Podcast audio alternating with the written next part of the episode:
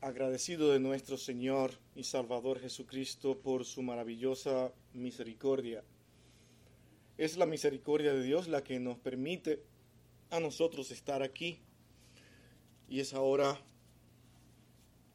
nuestra responsabilidad y deseo al mismo tiempo tener un tiempo de oración para pedirle a nuestro Dios que sea Él quien esté con nosotros en este tiempo.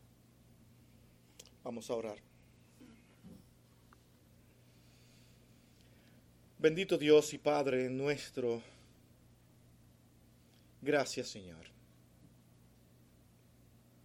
Tener momentos como estos donde nuestros corazones te dicen, te alabamos, te adoramos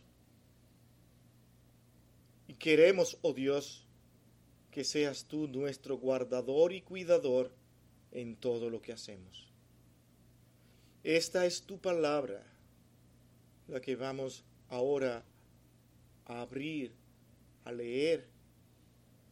Y te rogamos, Señor, que en tu Santo Espíritu nos ayude a tener de forma expresa tu voluntad y tus deseos escritos en tu palabra, llegando al conocimiento de cada uno de nosotros. Ayúdanos, oh Dios, a vivir por tu palabra escrita. Ayúdanos a sujetarnos a ella en medio de un mundo que cada día profesa algo totalmente contrario a ti. Y es de tanta tristeza observar que incluso muchos abren templos, congregaciones de personas allí donde se les enseñan cosas alejadas de los propósitos tuyos. Señor, como nosotros también somos seres humanos con debilidades y con defectos, recurrimos a ti para que seas tú, Señor, quien no nos permita hacer nuestra voluntad ni enseñar lo que deseamos, sino lo que tu palabra nos dice. Cuídanos y guárdanos en cada una de las cosas que vamos a expresar. En Cristo, Señor, tu Hijo amado, con gracias lo pedimos todo una vez más. Amén y amén. Bien, amados hermanos, como todos ya ustedes conocen, en este de atrás hacia adelante y de adelante hacia detrás de lo que es la carta a los Efesios y considerando algunos textos que son necesarios que nuevamente lo veamos en nuestro estudio de esta carta a los Efesios. Yo quiero ahora invitarle al capítulo 4 de este libro de los Efesios. Vamos a estar leyendo los versículos 1 hasta el 16. En estos capítulos nosotros vamos a estar hablando de la iglesia. Sí, de la iglesia pero de la iglesia como cuerpo unido que debe estar. Pero, ¿qué significa cuerpo? ¿Y qué es en sí la iglesia que hoy nosotros conocemos como tal? ¿Cómo entendemos nosotros lo que para Dios es su iglesia, la iglesia y la unidad de la iglesia, que es exactamente el propósito de Pablo al expresar estas palabras que la iglesia de Éfeso conociera. Nosotros tenemos el mismo deseo, el mismo propósito, que nosotros entendamos cómo podemos unir la iglesia de Cristo, cómo podemos ser nosotros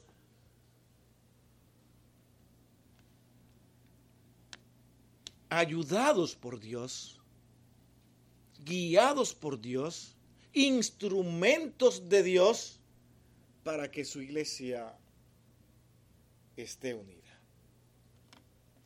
Vamos a leer los versos 1 hasta el 16. Pablo comienza de la siguiente manera diciendo, Yo pues preso en el Señor os ruego que andéis como es digno de la vocación con que fuisteis llamados, con toda humildad y mansedumbre soportándoos con paciencia los unos a los otros en amor, solícitos en guardar la unidad del Espíritu en el vínculo de la paz. Un cuerpo y un espíritu como fuisteis también llamados en una misma esperanza de vuestra vocación. Un Señor, una fe, un bautismo, un Dios y Padre de todos, el cual es sobre todos y por todos y en todos pero a cada uno de nosotros fue dada la gracia conforme a la medida del don de Cristo.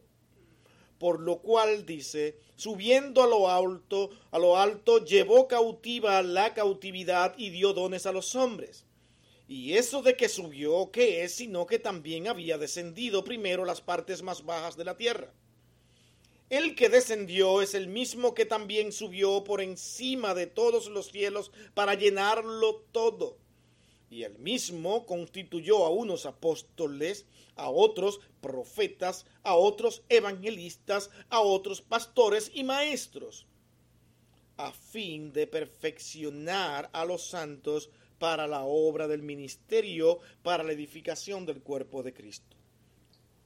Hasta que todos lleguemos a la unidad de la fe y del conocimiento del Hijo de Dios, a un varón perfecto, a la medida de la estatura de la plenitud de Cristo, para que ya no seamos niños fluctuantes llevados por doquiera de todo viento de doctrina, por estratagemas de hombres que para engañar emplean con astucias las artimañas del error, sino que siguiendo la verdad en amor, crezcamos en todo en aquel que es la cabeza, esto es Cristo de quien todo el cuerpo, bien concertado y unido entre sí por todas las coyunturas que se ayudan mutuamente según la actividad propia de cada miembro, recibe su crecimiento para ir edificándose en amor. Esos son nuestros textos hoy a tratar. Pero permítanme darle una buena noticia, si podemos llamarlo de esa manera. Vamos a tratar en el día de hoy, hablando de la unidad de la iglesia, vamos a dividir esta, este título en dos secciones, en dos partes, dos sermones. Hoy vamos a estar mirando desde el capítulo 1 hasta el versículo 6, pero vamos a hacer la misma introducción general a todo lo que implica esta parte de la unidad de la iglesia que Pablo necesita ver a la iglesia de Éfeso prestando oído y teniendo disposición a poder someterse a lo que en verdad hay que hacer para mantener la iglesia unida. Yo creo que todo hijo de Dios y que toda persona que Dios ha llamado Junto con ese llamado nace y es puesto en el corazón el deseo de ver el cuerpo de Dios unido. En los capítulos anteriores, Pablo ha estado hablando y desarrollando el propósito eterno de Dios en la historia por medio de Jesucristo. Presenta a Jesucristo y les dice, tenemos al Cristo al Redentor, al Salvador del mundo. Pero Él cumple su misión y ese cuerpo que conocimos es entendido que muere. Y yo explico que lo hizo por usted y por mí, por los pecados, y por esa razón, para que tuviera veracidad, Él resucita para de esta forma ahora aquel hombre que pecó, Adán, ahora pueda tener la oportunidad de ser un nuevo hombre. Ese nuevo hombre ahora iba a ser identificado por una nueva sociedad no únicamente a una persona salvaría, no únicamente a dos personas, no a un límite de personas, sino que ahora Él salvaría a muchos que en su amor y misericordia Él mismo los escoge. Él los llama y ahora dice que a esos salvados se le llamaría su congregación, su iglesia, una iglesia que ahora iba a estar sin distinción de razas. Ya no es mi pueblo una raza determinada.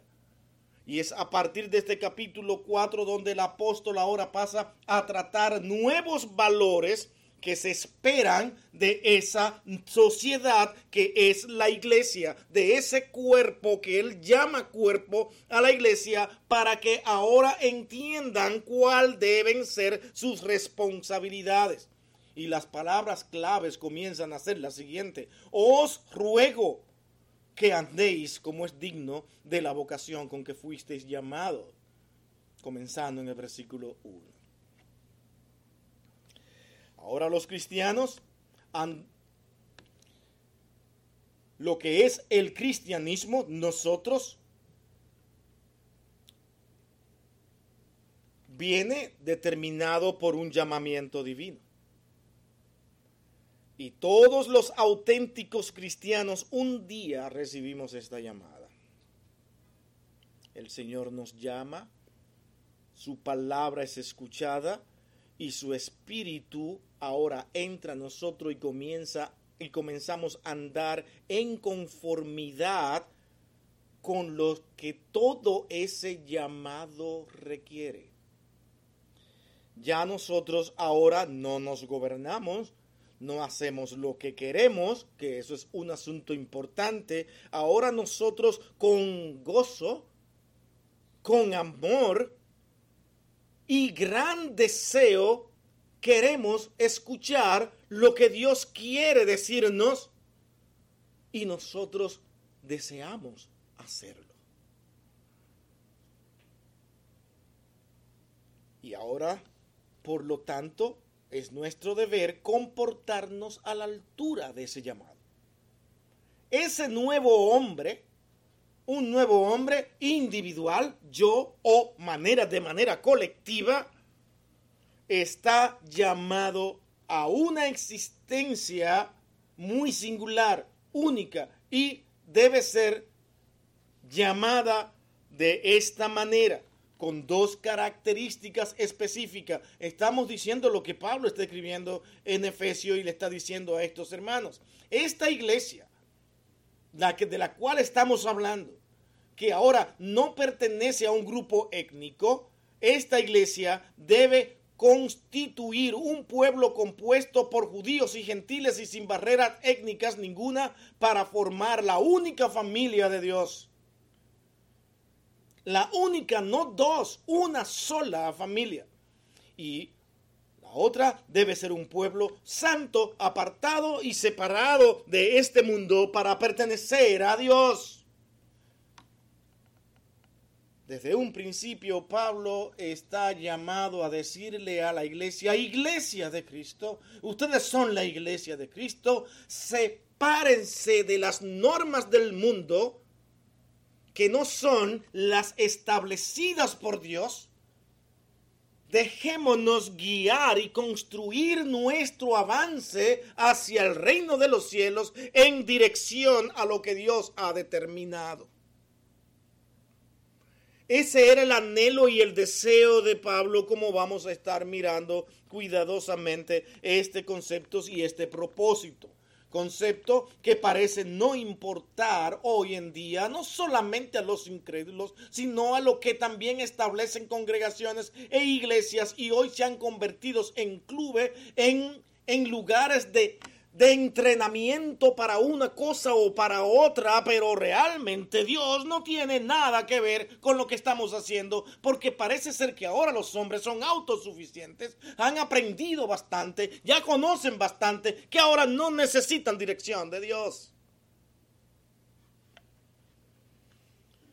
Por tanto, como el pueblo de Dios es llamado a ser un pueblo, debe manifestar su unidad y porque es llamado a ser un pueblo santo, debe también mostrar su pureza. La unidad y la pureza son las dos características básicas de la vida cristiana y de esta iglesia de Cristo. De tal manera que no puede haber unidad si no hay pureza y no puede haber pureza si no hay unidad. Pablo trata el tema de la unidad de la iglesia en los versículos 1 al 16, versos que ya hemos leído, y el de la pureza desde el 4, versículo 17 hasta el 5, 21. Y vamos a estar mirando estos textos posiblemente en dos sermones más. Ahora, nos interesa a nosotros en este momento comenzar a entender qué tipo de unidad quiere Dios que tenga esta nueva comunidad que Él mismo ha declarado que está creada para judíos y gentiles. No hay raza étnica, que es realmente lo que Dios tiene en plane y desea que esta nueva comunidad haga. Mi primer encabezado, vamos a verlo en el versículo 2. Y lo que Pablo está aquí diciéndole a la iglesia en estos versículos 2, vamos a leerlo. Cuando dice, con toda humildad y mansedumbre, soportándoos con paciencia los unos a los otros en amor. Ese solo verso. Una unidad basada en el amor. Cuando nosotros normalmente escuchamos la palabra amor, nacen una serie de sentimientos, a veces bastante sublimes, y nos hacemos un concepto de a mí que me quieran, a mí que me amen, y parece ser que amar es soportenme todo, no me tengan en cuenta mis problemas ni mis faltas, porque así me aman. Pero cuando comenzamos a leer a Pablo, Pablo está pensando en otra cosa cuando habla del amor. El amor aquí no es un sentimiento, sino un tipo de conducta relacionada con los demás. Eso es todo el concepto de Pablo. Como yo, como creyente, como perteneciente a esta nueva comunidad, a esta iglesia, yo me comporto con los miembros de la misma cuáles son mis actitudes para que esta iglesia de Cristo pueda crecer, pueda avanzar, pueda edificarse. Esa es la preocupación de Pablo. No es simplemente ámense y acéptense todos sin problema, denme un beso, denme un abrazo y yo te quiero y no hay problema y escondemos todo porque hay que amar y no herir.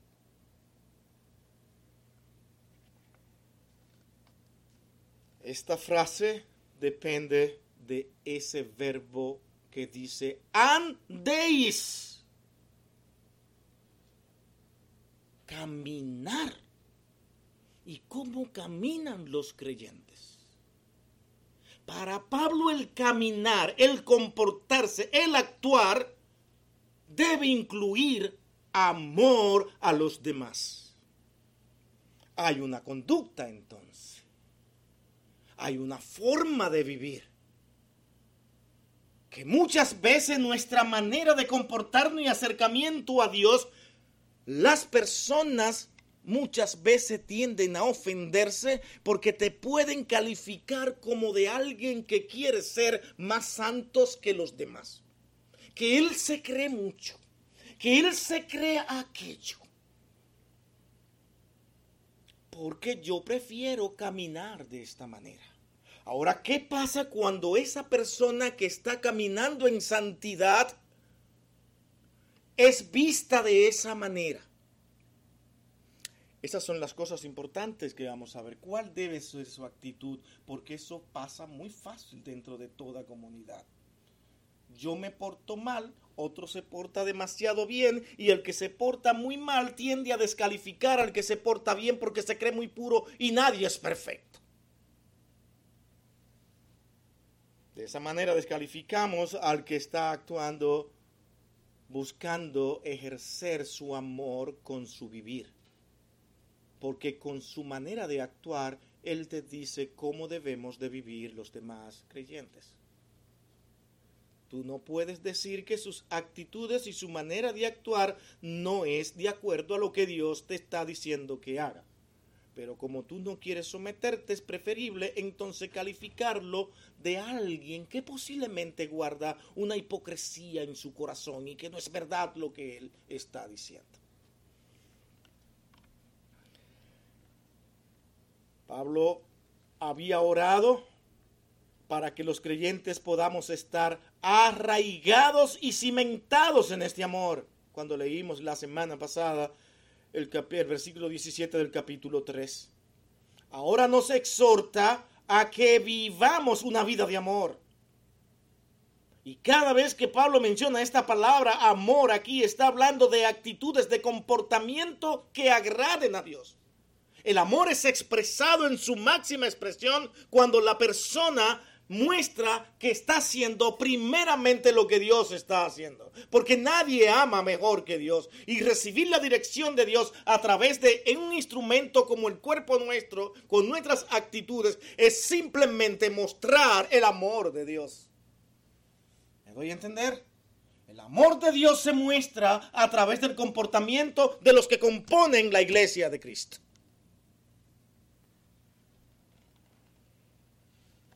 No podemos sentimentalizar nuestra palabra amor para descuidar lo que debemos hacer con los hermanos en Cristo.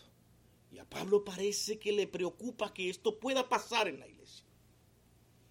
Por todo lo que él comienza a decir en los siguientes versos y en este mismo verso.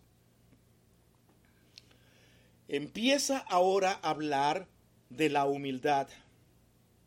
La humildad, coloquémonos en ese mismo momento, en ese mismo tiempo, donde estaban viviendo tiempos helenísticos, donde la mayor cultura que tenían ahora era la griega, y esos griegos pensaban que la palabra humildad era algo no agradable, sino despreciable.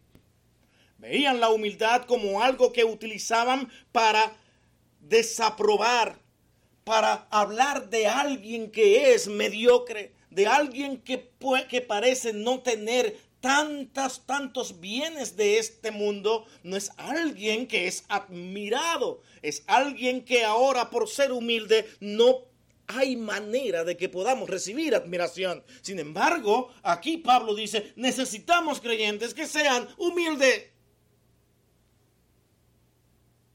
Pero Pablo, como tú me dices a mí ahora, que yo debo ser una persona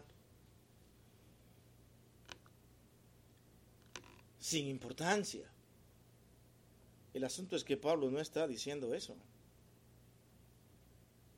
Vamos a ver por qué y sigamos considerando cómo miraban los griegos esta palabra. La consideraban como algo servil propia del esclavo.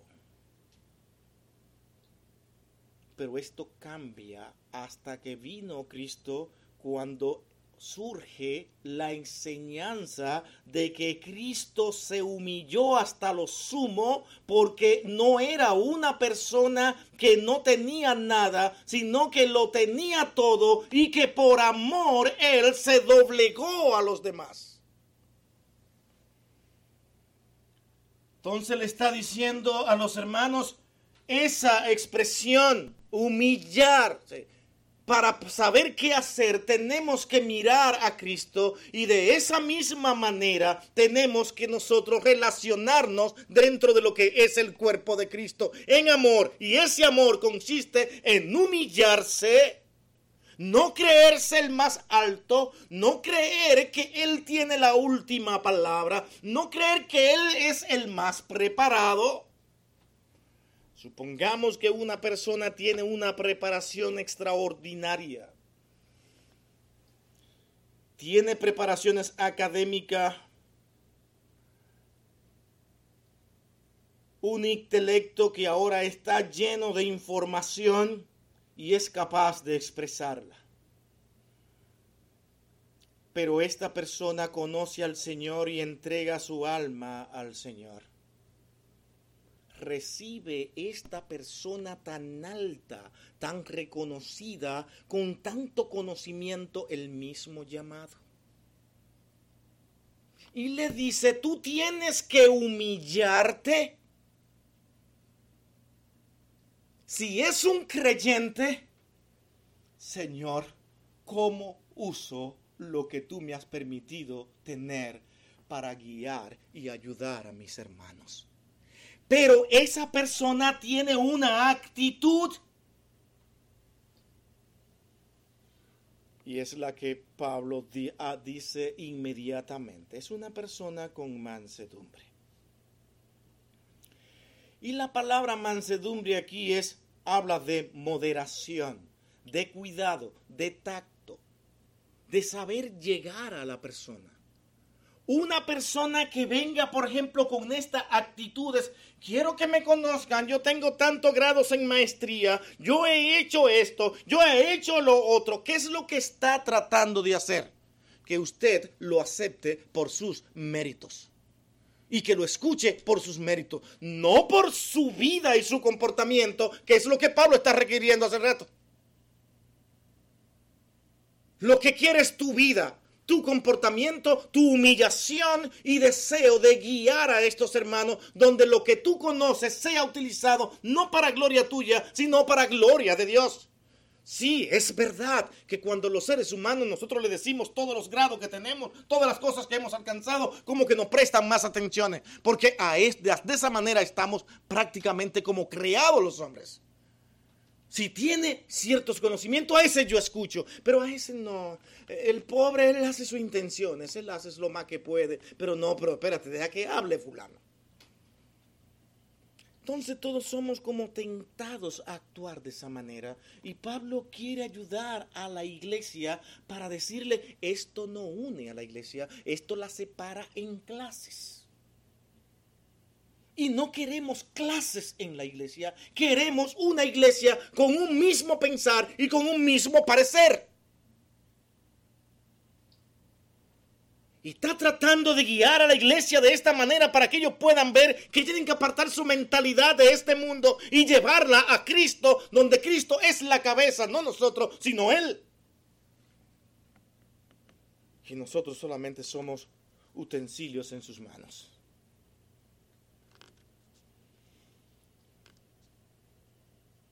Esta misma palabra aquí, mansedumbre, era un término que se usaba para los animales domésticos. Lo mismo que nosotros usamos hoy. Cuando usted, por ejemplo, lo que antes han conocido estar en granjas o en, los campos nuestros, de nuestros países, se dan cuenta que cuando nace eh, un animalito, un caballito, ¿verdad? No sé cómo, ya se me olvidó, potrillo, como nosotros le llamamos, ¿cómo nacen? ¿Cómo nacen? Que tú no te puedes inventar y subírtele, porque te van a tirar al piso, ¿no? Entonces ellos van creciendo. Pero el amo tiene la idea de domesticarlo. Y para eso hay personas que son entrenadas. Por ejemplo, si a mí me suben un caballo que no está entrenado ni domesticado, digo, yo no sé si voy a terminar vivo. Porque al primer brinco no sé dónde me va a tirar, porque ellos tienden a brincar porque no están domesticados. Ahora, esa es la palabra. Necesitamos personas mansas, que puedan ser domesticados por las direcciones de Dios, dispuestos a decir, Señor, ¿a dónde voy? Señor, ¿qué hago? ¿De quién somos esclavos los creyentes? ¿No es de Cristo? ¿Quién es nuestro amo? Él es el Señor de nuestras vidas. A Él tenemos que obedecer de tal manera que todo comportamiento, toda actitud, debemos mirar a aquel que fue capaz, como Pablo dice en los versos anteriores, de morir y resucitar por todos nosotros para crear un nuevo hombre en esta sociedad que hoy llama iglesia.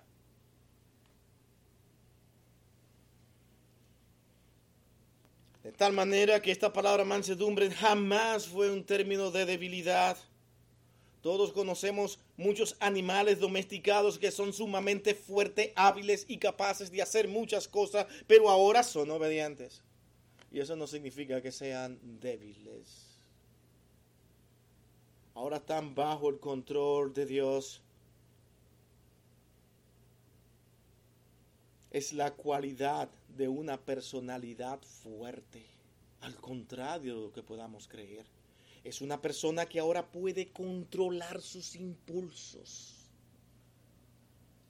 Usted ha visto personas que son llamadas cristianas, pero a la menor contradicción explotan.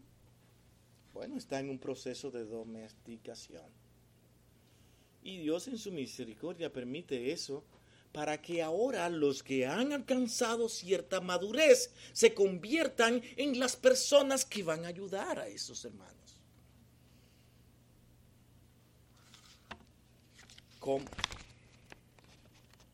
Pablo no deja cabo suelto y esto es lo importante.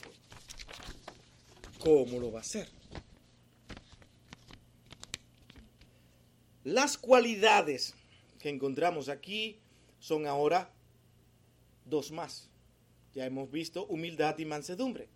En este mismo verso encontramos dos cualidades que debe tener la iglesia para mantener la iglesia unida en amor. Bueno, hermanos, lo que ustedes tienen que hacer, dice Pablo en ese versículo 2, vamos a leerlo para ser directo con la misma escritura.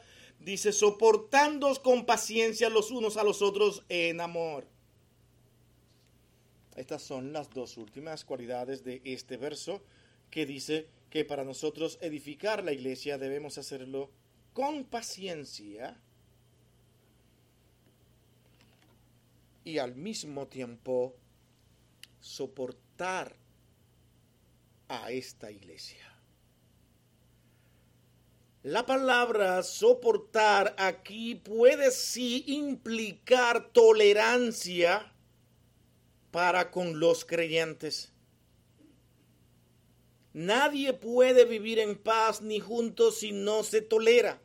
Pero esto es prácticamente una actitud que viene después del sentido principal que esta palabra tiene.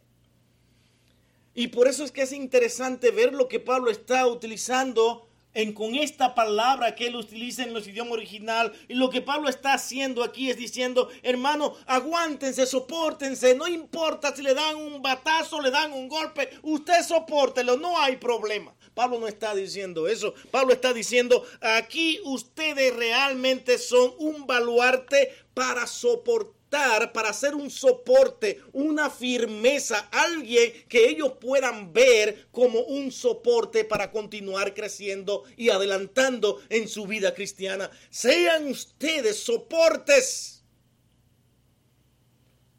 Soporten a esta iglesia, manténganla usted en sus manos con la capacidad que Dios le ha dado. Y para esto tendrán que ser tolerantes, porque nunca será fácil.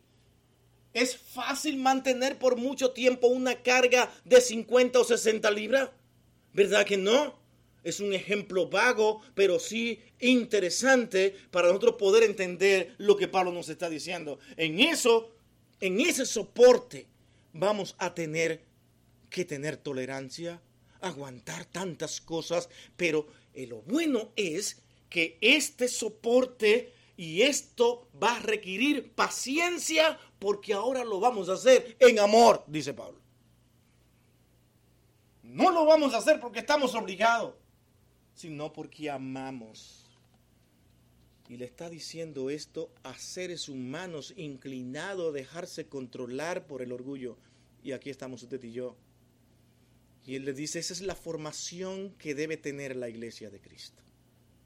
Eso tendrá sus debilidades, sus alturas y sus bajas. Otros van a madurar, otros van a quedarse muchas veces estáticos sin madurar. Seguirán siendo los mismos que se incomodan por todo, que se molestan. Otros estarán ahí para soportar a esos hermanos que están en debilidad y decirle, mi hermano, por aquí no es, esto es lo que debes de hacer, esto es lo que hay que hacer. Él vuelve y se molesta, pero tú persistes porque tienes paciencia para guiar a este hermano. No te molestas tú igual que él, porque cuando te molestas pierde y cae en las mismas actitudes que tú no debes tener si eres un soportador de esta iglesia. ¿Me está entendiendo?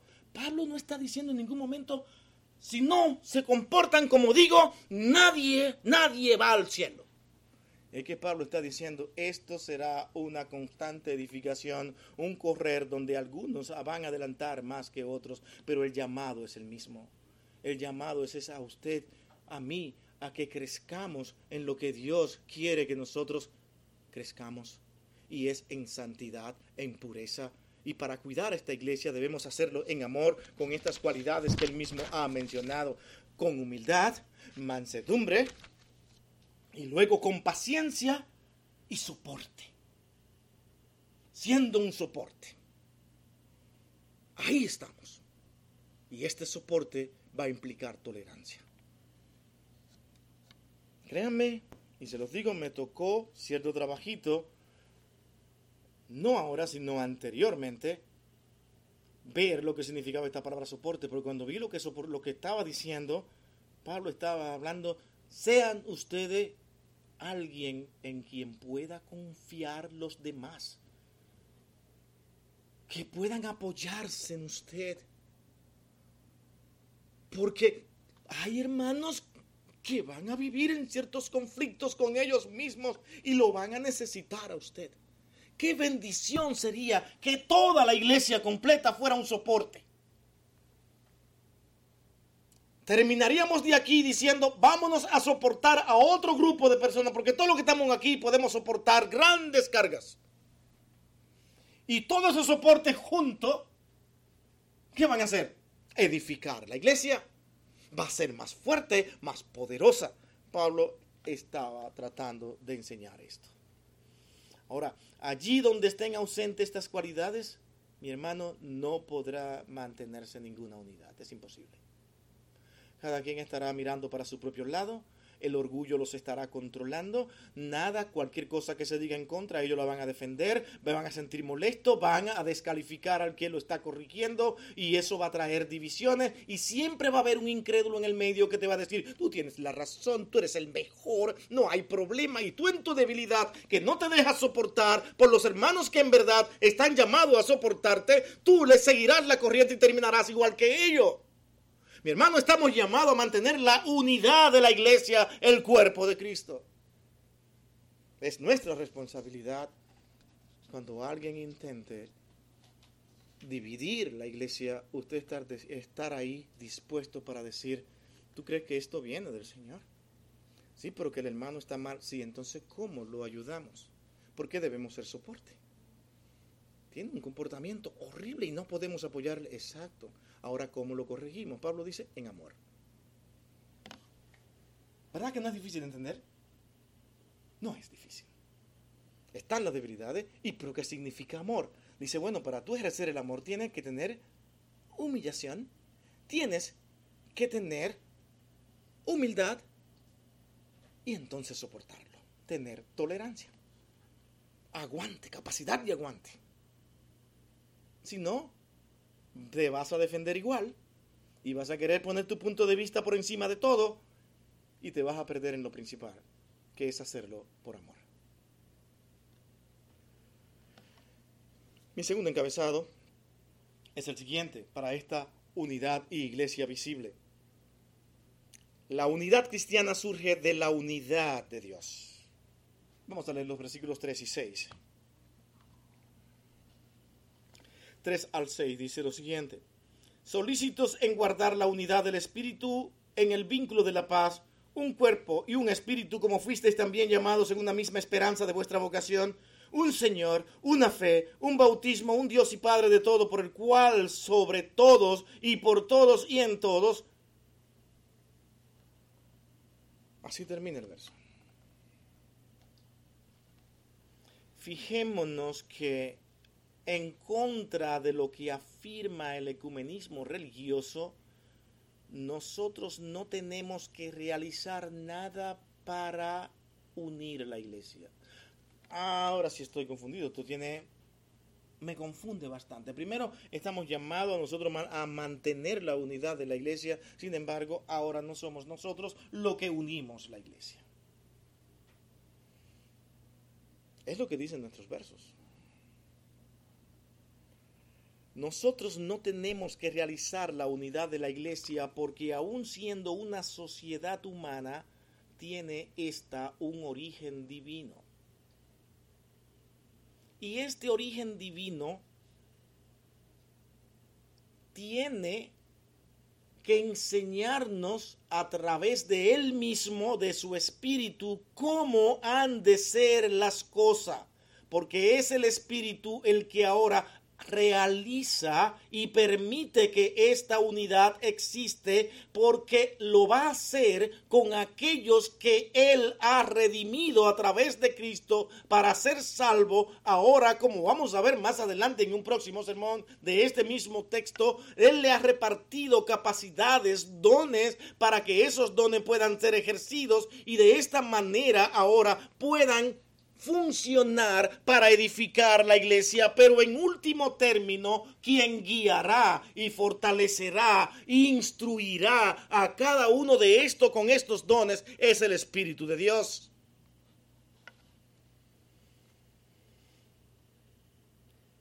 Por tanto, se trata de una realidad espiritual que nosotros debemos mantener mediante el vínculo de la paz, dice Pablo. Y esta unión de paz está hablando de esta unión entre Cristo y su iglesia. Mantener la paz con Cristo. Esa unión con Cristo es lo que va a permitir que esos que están unidos a Cristo, los salvados, los redimidos, los cambiados por el Señor, puedan mantener la iglesia firme tal manera que muchas de las divisiones son causadas porque dentro de ella hay incrédulos, no creyentes, personas que se aman a sí mismos, pero no aman el cuerpo de Cristo, porque todo lo que hacen lo hacen por amor, sí, pero por amor a ellos. Y eso lleva a que sean inmisericordia y comiencen a encontrar falta en los demás y eso es lo más terrible porque lo malo es que la van a encontrar. A ver, hermano, presénteme el mejor de esta iglesia. El que usted me gustaría ponerle a levantar las manos. ¿Quién usted cree que es el más santo aquí de la iglesia? El más puro. Y todos dirán, ¡eh! ¡Tim! ¡Tremendo! Y dice, ah, Tim, el más puro. Perfecto. Mañana le voy a traer una lista de los defectos que yo encontré en Tim. Ustedes me dirán, ¿la voy a encontrar? Pobre Tim, porque voy a encontrar muchos defectos. ¿Por qué me voy a dedicar a eso? Y ese es el asunto. Cuando usted, porque siente algún dolor, algún rechazo a la persona, y dice, voy a probar que no es como dije, sí lo va a encontrar y va a encontrar mucho y los demás le van a creer y usted va a dividir la iglesia. ¿Sabe por qué? Porque usted está haciendo, todos sus argumentos lo está basando en los defectos. Y todos los tenemos. Y precisamente lo que Pablo está diciendo es que estamos hablando con ustedes que también tienen defectos, pero Dios quiere utilizarnos a todos nosotros con nuestros defectos para que juntos nos edifiquemos. No le voy a dar los mismos dones, no le voy a dar las mismas capacidades. ¿Para qué? Para que nos complementemos y en lo que tú no puedas yo te ayude y en lo que tú puedas yo te ayude. Esa iglesia que ahora está mirando a Cristo como la cabeza, con los dones repartidos a los demás, permanecerá unida, firme, porque no está mirando a Él mismo ni a los hombre, ni a lo que diga aquel, ni a buscarle defecto a los demás, sino mirar a Cristo, quien en su misericordia y sin que yo me lo merezca, Él tuvo que dar su vida por mí, que soy un pecador terrible. No se ponga a buscarme defecto porque usted no va a encontrar todo lo que en sí yo tengo. Por eso tengo que vivir dando tantas gracias a Dios. Pero aún así Él, paradójicamente, nos utiliza a cada uno de nosotros para edificar su iglesia. ¿Cómo Dios hace eso? A seres imperfectos, llenos de pecado, utilizarnos para que incluso podamos pararnos aquí y hablar de su palabra y predicarla y enseñarla y decir lo que hay que hacer, porque su palabra es eso lo que dice, pero al mismo tiempo nosotros mismos nos hacemos un autoexamen y nos encontramos faltos. Decimos, Señor, ¿cómo es que me atreví a hacer un juicio de mi hermano cuando yo tengo tantos defectos? Hágase siempre esa pregunta cada vez que usted vaya a juzgar.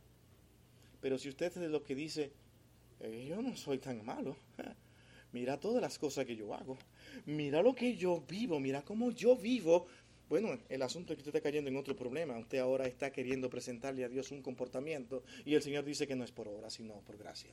Sigue diciéndolo. Va a permanecer Dios en ese mismo punto por más que usted haga. Incluso, dice en una parte, es que no te das cuenta que tus obras son como trapo de inmundicia delante de Dios. ¿Por qué te defiendes? No hay manera de defenderte. No hay forma de que no podamos defender. Es únicamente sustentar esta iglesia en el vínculo de la paz con Cristo. El apóstol repite en estos mismos pasajes un artículo muy interesante aquí. ¿Cuál artículo? El artículo 1. Y noten, si tienen su Biblia abierta en este pasaje de Efesios capítulo 1 al 16, que aquí está mencionándolo siete veces. ¿Cómo lo hace? Por eso que yo digo, señores, pero es que no podía ser de otra manera. Es Dios mismo hablando. El hombre no podía pensar de esta forma. ¿Cómo Pablo expresa estas palabras inspiradas en estos versos utilizando este artículo 1? Tres de estas siete unidades aluden a las tres personas de la Trinidad. ¿Lo pueden notar? No lo voy a leer. Lo van a ver. Léanlo. ¿Lo están leyendo? Léanlo. Un espíritu, un Señor, es decir, Jesús, y un Dios y Padre. Bueno, nos faltan cuatro. Esas cuatro restantes aluden a nuestra experiencia cristiana en relación con Dios o no.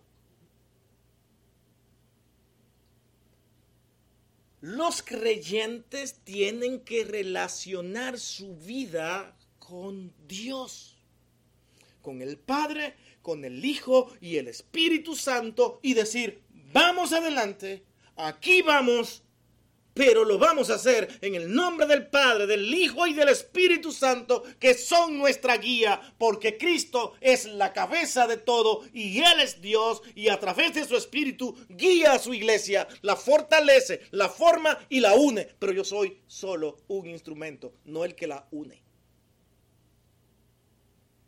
¿Entamos? Yo no soy quien la une. Y Pablo no quiere que nosotros creamos eso. Porque la tendencia es que muchas veces cuando hay ciertas habilidades y ciertas capacidades, nosotros nos convencemos de que sí lo vamos a hacer.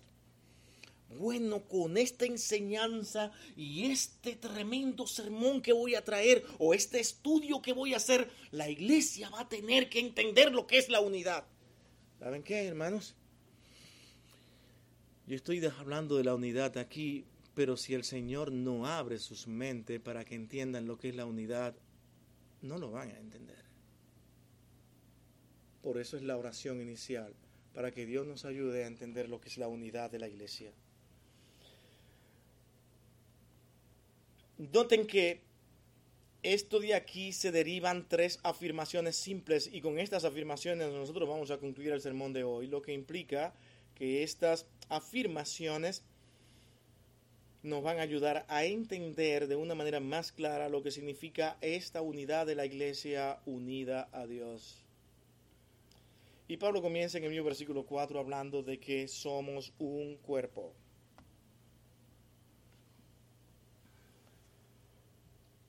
Si vamos a el mismo Efesio en el capítulo 1, capítulo 1, versículo 23. Noten lo que dice en este versículo 23. Y en el versículo 22, comencemos leyendo el 22, dice, y sometió todas las cosas bajo sus pies y lo dio por cabeza sobre todas las cosas a la iglesia. Y ahora dice la iglesia, la cual es su cuerpo Pablo no se desvía de este mismo argumento porque ya lo había escrito. Y ahora en este pasaje del capítulo 4, versículo 4, habla y dice, un cuerpo y un espíritu, como fuisteis también llamados. Noten, esto es importante. Pablo habla aquí de la iglesia como cuerpo y de un solo espíritu, no dos, el cual soporta la iglesia. Soporta a este cuerpo. El cuerpo único es la iglesia, el cual es el mismo cuerpo de Cristo, que reúne a creyentes judíos y gentiles y forma su unidad. Y esta cohesión debe ser únicamente a través del Espíritu Santo que mora en ella. Esa es la enseñanza repetida una y otra vez y que los creyentes saben decir, han aprendido a decir, yo tengo al Espíritu dentro de mí. Sí, pero ¿qué hace el Espíritu dentro de mí?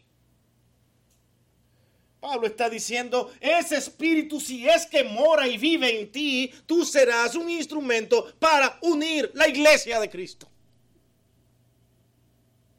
Si no puedes ser un instrumento para unirla, sino para dividirla, entonces tiene que cuestionarte. Porque el Espíritu de Dios que mora en ti es el que mora en la iglesia, porque no hay dos espíritus, no hay tres espíritus, hay un solo espíritu y ese espíritu tiene una sola dirección, unir la iglesia de Dios.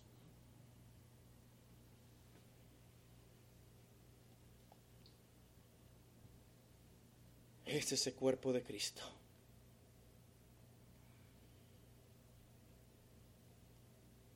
Lo hace de manera simbólica a través del Espíritu Santo en la cual nos ha llamado y nos ha integrado para que por medio del bautismo testifiquemos que hemos sido nosotros ahora parte de este cuerpo de Cristo. Por más esfuerzo que hagan los hombres para tener una unidad estructural, que sea visible, compuesta, vamos a unir la iglesia. Vamos a llamarla a diferente denominación y a decirle que somos un cuerpo en Cristo. Jamás podrán unir la iglesia de Cristo con métodos humanos.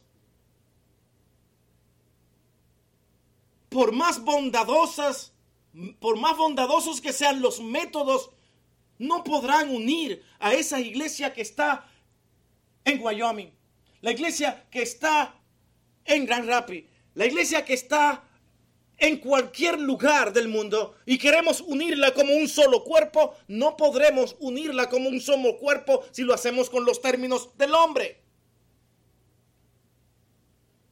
No hay estructura que valga cuando tú dejas de reconocer la importancia que tiene el Padre, el Hijo y el Espíritu. Dejar de recibir dirección de Dios para guiar la iglesia y tomarla de los argumentos de los hombres no es unir la iglesia, es destruir la iglesia de Dios o convertirla en un club lleno de amor. Pero del amor que el hombre profesa, desea y quiere.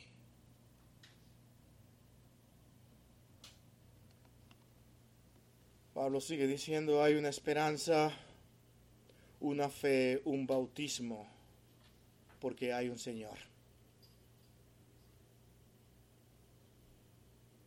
Hemos visto que hay un cuerpo, porque solo hay un espíritu. Hay una esperanza, una fe y un bautismo, porque hay un Señor. Este no es otro que Jesucristo el Señor. Pablo está siendo demasiado específico, claro y con inspiración del Espíritu de Dios. Es posible que algunos de los que estaban leyendo estas palabras pudieran decir en algún momento, yo necesito que se me vuelva a leer esta carta, porque hay cosas que yo no acabé de entender. Déjame ver, bueno, pues esta carta hay mucha probabilidad de que en muchas ocasiones se repitiera, se repitiera, hasta que los hermanos entendieran lo que Pablo quería decir acerca de lo que era la unidad de la iglesia. No se puede apartar la iglesia de la dirección del Espíritu de Dios, ni se puede apartar en ningún momento de esa esperanza gloriosa que está sustentada por la fe y manifestada en un bautismo, pero al mismo tiempo porque hay un solo Señor, que es Jesucristo, quien permitió que este milagro de salvación fuera hecho. Es Jesucristo en quien hemos creído en quien hemos sido bautizados. es aquel cuya venida anhelamos, sí, y tenemos esa maravillosa esperanza. Estas tres características que hemos visto son las que nos sirven para distinguir entre la forma, lo que forman parte de la iglesia de Cristo y que solo pertenecen a esta sociedad que pertenece a Dios.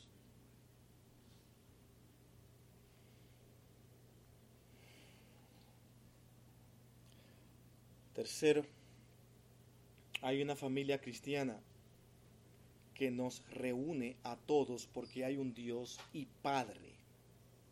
Hay una familia cristiana que nos reúne a todos porque hay un Dios, un Señor y Padre. Increíble. ¿Qué ustedes observan? Pablo para hablar de la unidad de la iglesia menciona la Trinidad o no? La Trinidad no se menciona en la escritura, no existe la Trinidad. Pero, ¿es esto una Trinidad envuelta en el plan de salvación o no? Y cuando vemos esta Trinidad actuando, todas actúan como Dios. De tal manera que lo que Pablo nos está diciendo la dirección de Dios es lo único que debemos seguir para poder unir la iglesia. Todos esta palabra, todos sobre quienes y a quienes Dios el Padre permite que sean una familia. Sus hijos redimidos. Esos son la familia de Dios. Si tomamos estas tres afirmaciones que hemos visto y la ponemos al revés, empezando por el Padre, vemos cómo Dios es el único Padre que crea esta familia. Digamos de esta manera, el Padre produce que nosotros realmente seamos una familia. ¿De qué manera? Bueno, nos da la esperanza, nos da la fe y nos presenta a Cristo. Y luego es Él que después de haber presentado a Cristo para formar esta familia, les dice, el Espíritu de Dios será quien dirigirá todo entendimiento, toda guía para que ustedes entiendan cuáles son las cosas que deben de hacer. En otras partes, es Dios el Padre quien ejecuta la acción para que la iglesia esté unida y no el hombre.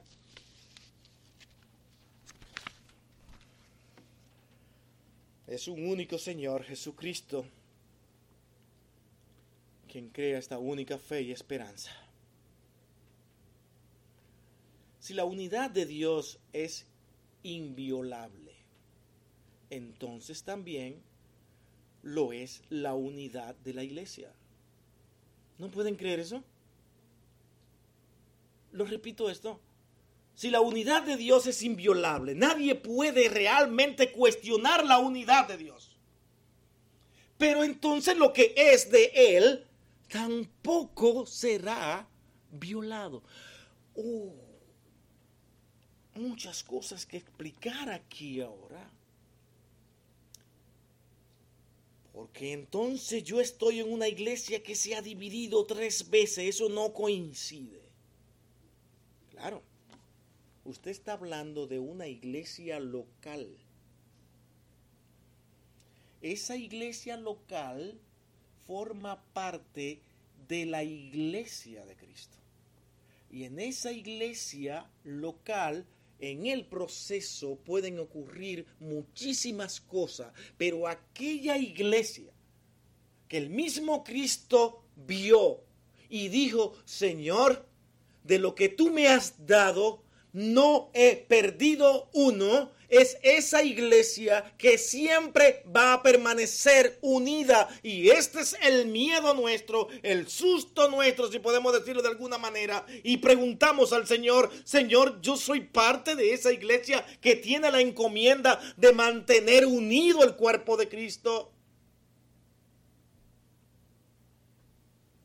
Cuáles son mis actitudes, dónde está mi amor hacia ese cuerpo de Cristo que estoy dispuesto a soportarlo, a cargarlo, a tolerarlo y hacerlo en amor para que ellos puedan crecer. Ya no me interesa todo lo que me puedan decir porque ahora estoy mirando a Cristo y de Cristo hablaron demasiado, hablaron más que de mí. Jamás nadie podrá recibir todos los oprobios que Cristo recibió en esta tierra y nosotros realmente somos aún así, seguimos siendo inmerecedores, no somos mejores que Cristo, de tal manera que cuando nosotros reclamamos algún derecho, estamos menospreciando a Cristo, porque Él fue capaz de dejarlo todo por usted y por mí, para soportar su iglesia, aquellos a lo que Dios le había dado.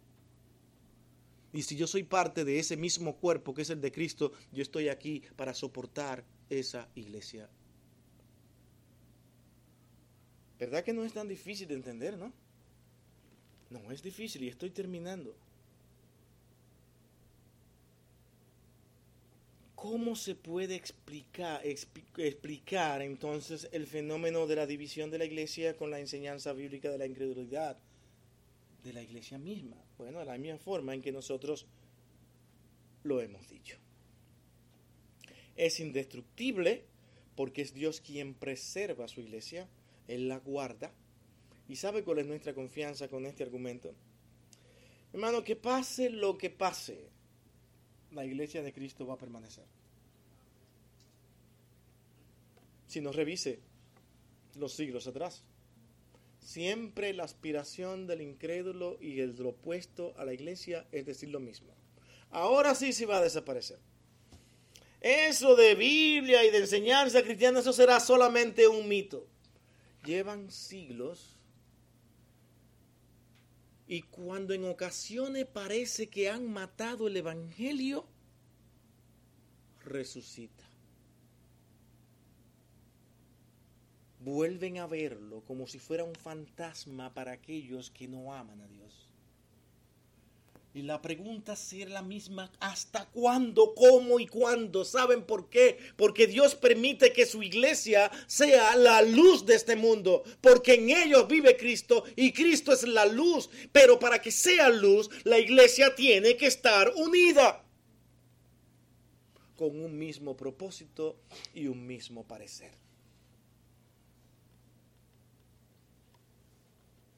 No podemos vivir para nosotros mismos, ni nuestros criterios, ni lo que creemos que debe ser, sino lo que dice la palabra de nuestro Dios. Pablo reconoce esta paradoja de unidad y desunión cuando nos dice que debemos guardar la unidad en el vínculo de la paz.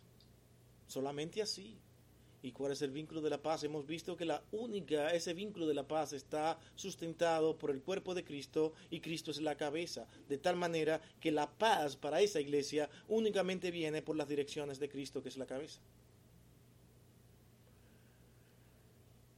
Por un lado, la unidad es creada por el Espíritu y por otro debemos mantenerla nosotros, lo que implica que debe haber una unidad visible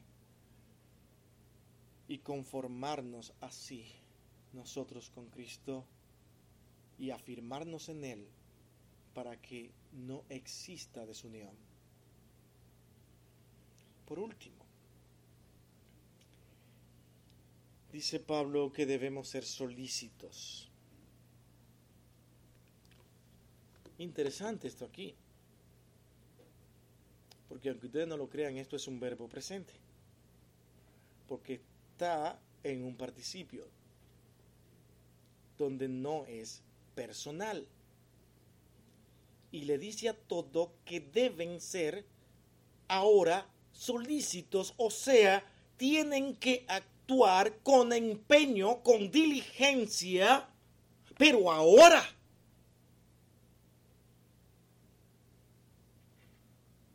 En guardar ese vínculo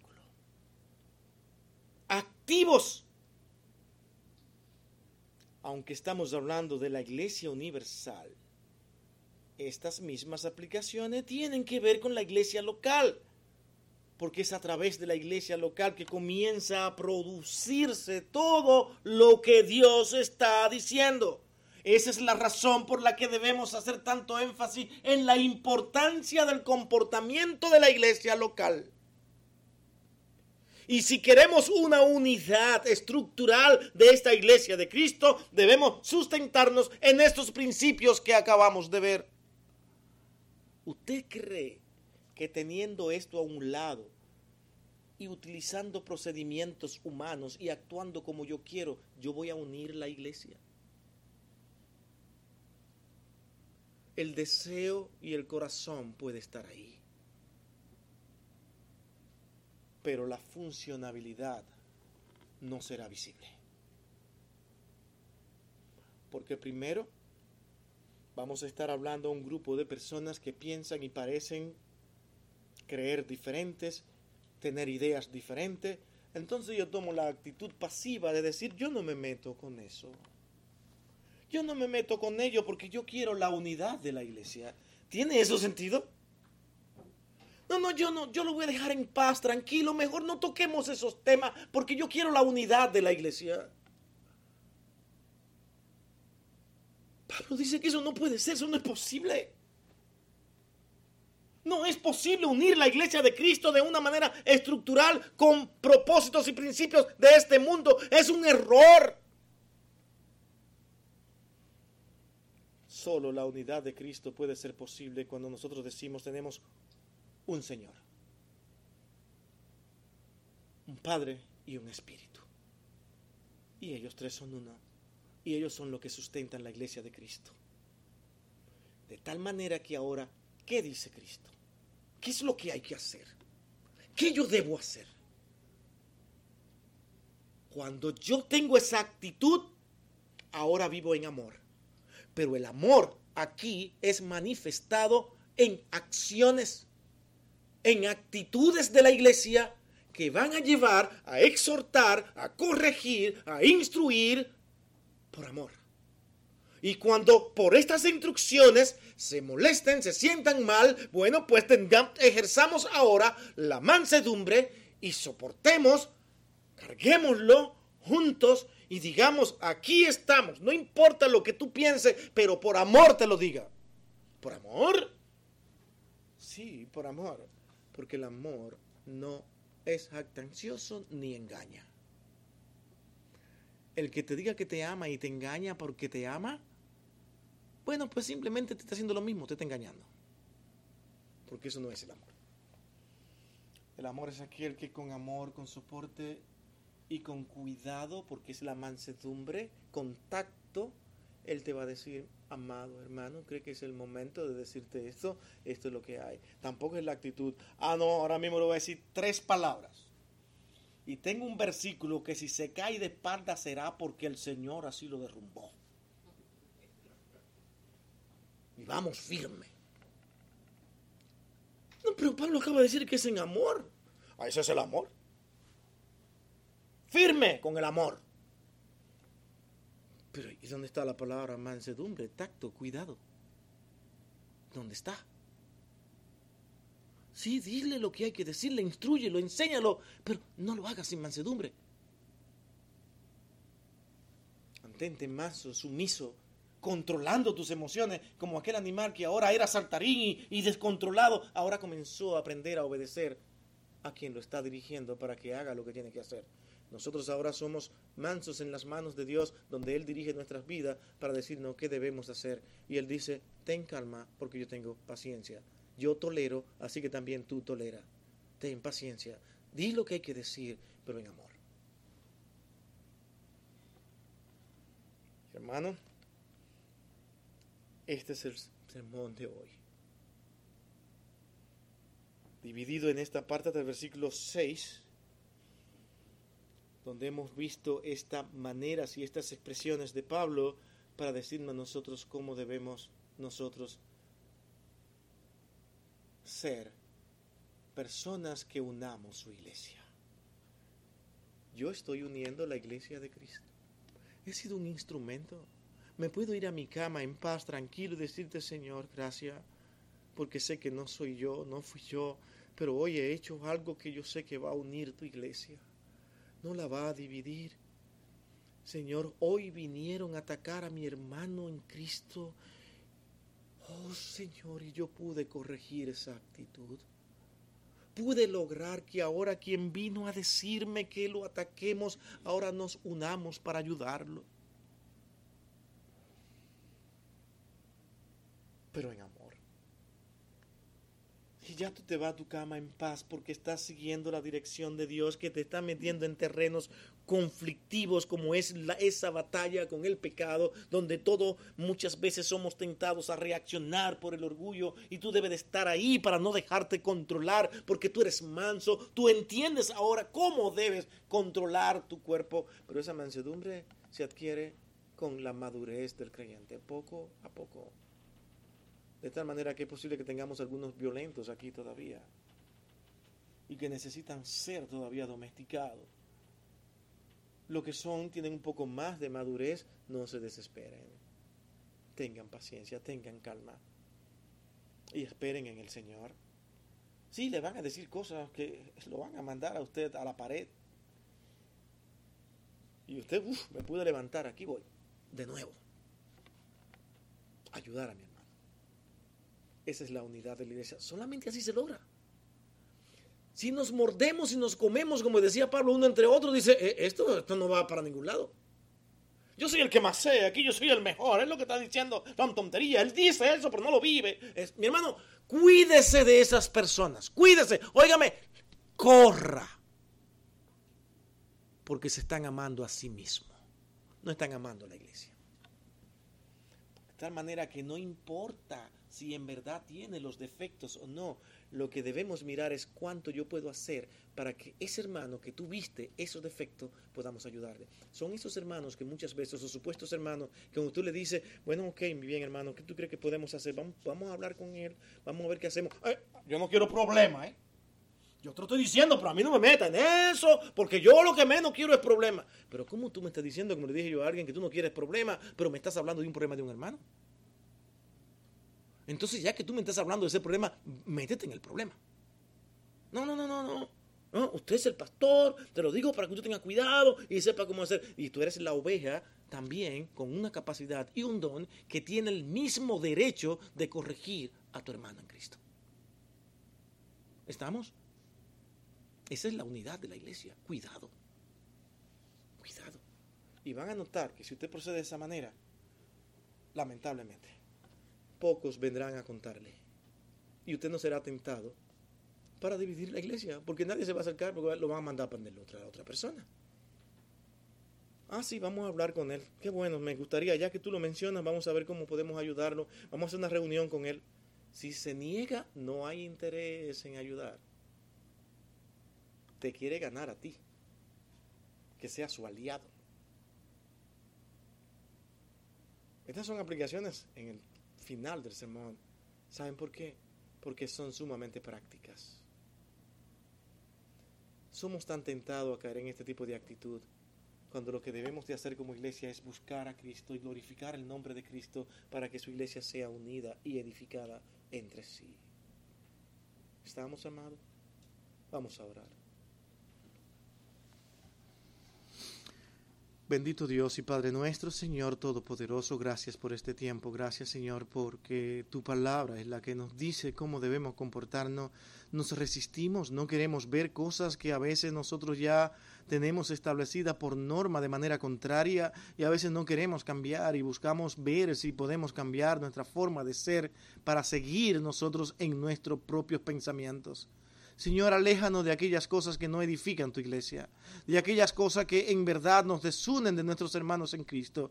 Ayúdanos, oh Dios, a ser personas que nos humillemos ante tu presencia, que podamos ser mansos, que podamos nosotros procurar con diligencia fortalecer la vida del cuerpo de Cristo bajo las direcciones del Padre, del Hijo y del Espíritu Santo, que son nuestra guía para continuar adelante en este proceso.